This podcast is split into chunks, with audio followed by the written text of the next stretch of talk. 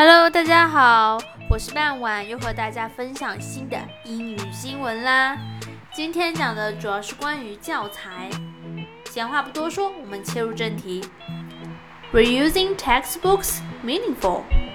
In the past five years, about 2.8 billion school textbooks were sold per year, with total spending of 20 billion yuan.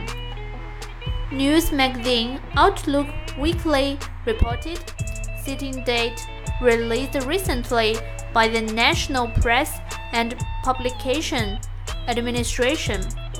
If these textbooks are reused for one year, the cost saved can be used to help build about 40,000 hope schools in impoverished regions.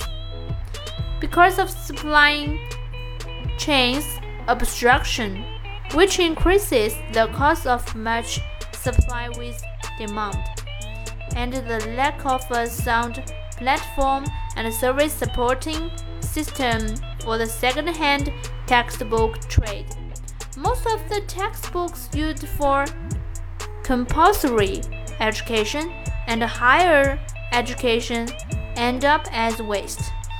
Also, the incomplete policies and re regulations might bring second-hand book sales platforms and sellers legal risks.